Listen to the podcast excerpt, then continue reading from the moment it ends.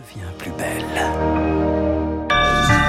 Excellent début de journée à l'écoute de Radio Classique. Il est 6h30. Voici votre premier journal.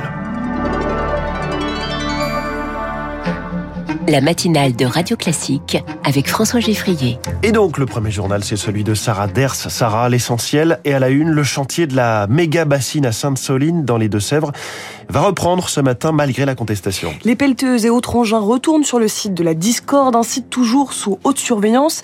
Un projet de réserve d'eau à usage agricole contre lequel des milliers d'opposants se sont rassemblés ce week-end avec des affrontements et des blessés parmi les forces de l'ordre et les manifestants écologiques. Ce matin, l'occupation n'est plus si importante, mais Charles Ducrot, ils ne ils ne veulent pas en rester là et ça ne rassure pas vraiment le gouvernement. Des Sainte-Soline bis, le gouvernement s'en passerait bien.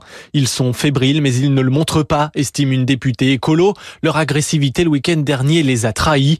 Au ministère de l'Agriculture, la sérénité n'est pas totale. Ces modes d'action illégaux risquent de devenir notre routine, soupire un conseiller. Et l'entourage du ministre de l'Intérieur, Gérald Darmanin, minimise. Sainte-Soline n'est qu'un simple coup d'éclat. L'exécutif campe sur sa position, la fermeté contre toute atteinte à la démocratie. Mais voilà qui ne va pas aider le gouvernement à écarter le désordre. Le collectif radical Soulèvement de la Terre, engagé contre les ravages agro-industriels et très actif dans les Deux-Sèvres, prévoit d'organiser bientôt une journée nationale de désobéissance civile. D'ailleurs, les manifestations sont toujours contenues à Sainte-Soline dans les Deux-Sèvres. L'interdiction court jusqu'à ce matin, 7 heures selon la préfecture. De nouveaux appels à la grève lancés chez GRDF et Enedis, les réseaux de distribution d'électricité.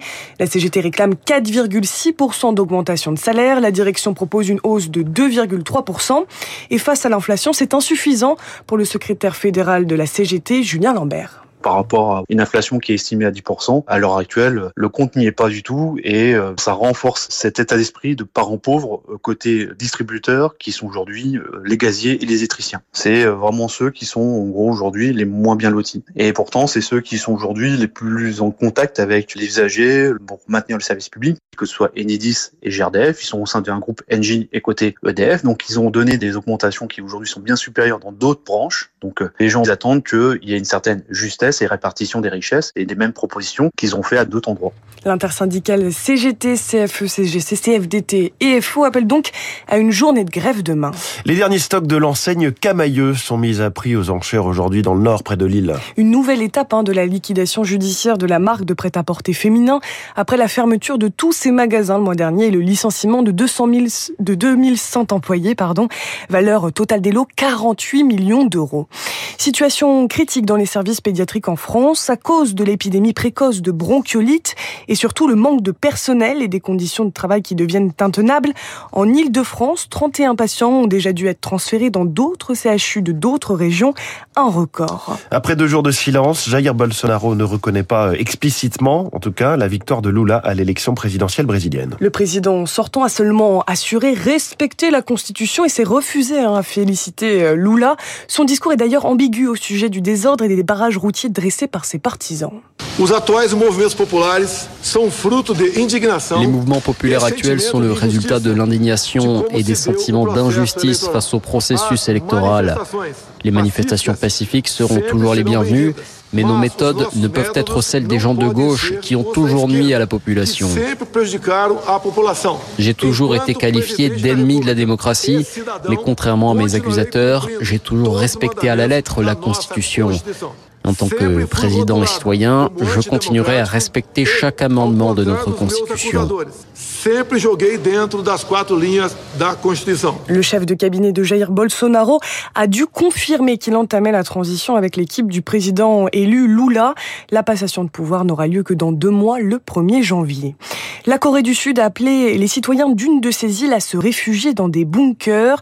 Inquiétude liée au tir de plus de 10 missiles par la Corée du Nord à quelques kilomètres de ses eaux territoriales.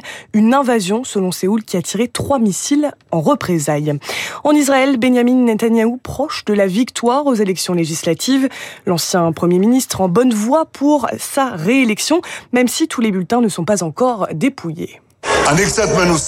J'ai de l'expérience, j'ai fait quelques élections. Nous devons attendre les résultats définitifs. Mais notre chemin, celui du Likoud, a prouvé qu'il était le bon. Nous sommes près d'une grande victoire. Benjamin Netanyahu devra donc composer un gouvernement avec des partis religieux et d'extrême droite. Au Danemark, c'est la coalition de gauche qui s'impose après une longue nuit électorale. Hein.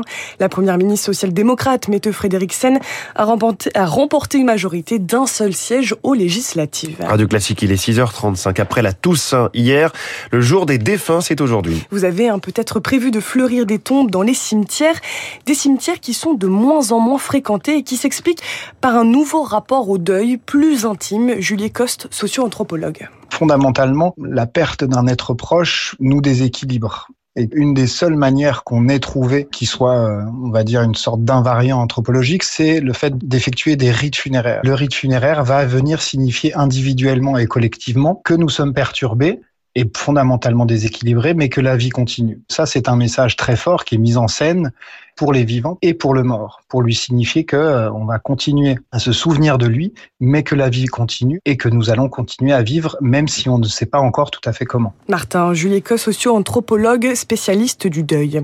Antenniste au Master 1000 de Paris-Bercy, mauvaise journée pour les Français hier avec l'élimination, entre autres, de Richard Gasquet. Corentin Moutet, le seul qualifié pour le second tour du tournoi de tennis. Merci beaucoup, c'était le journal de 6h30 signé Sarah Ders. On vous retrouve tout à l'heure à 7h.